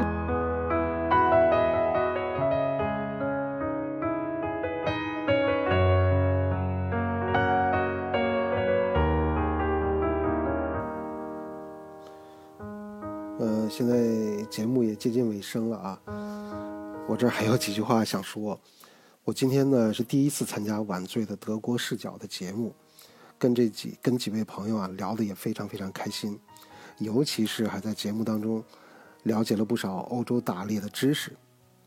欧洲打欧洲人打猎是非常的具有仪式感，而且很有规矩、有规则，而且他们保留了自古以来的很多传统。你像他们的使用的枪支上面有雕刻的非常精美的花纹。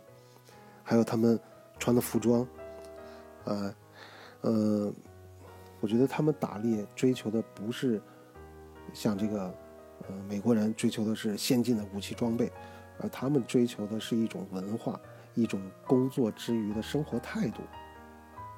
我也很希望在来德国之后呢，能够去参加这样的活动。啊，我呢现在人在武汉，从疫情开始。就一直坚守到现在，呃，可以说是在这次灾难风暴的中心。呃，现在，但是现在呢，这个疫情已经蔓延到咱们全世界的很多的地区，包括咱们德国。我看到德国每天这个呃确诊人数也在不断的上升，而且幅度比较大，人数比较多。我也希望咱们。在德国的咱们的中国的同胞，还有德国的，呃这些朋友，都能够安全的、平安的度过这次疫情，啊。也希望大家能够保护、照顾好自己和自己的家人。嗯，总之呢，祝愿大家能够平平安安、健康的，早日的回到我们原有的生活。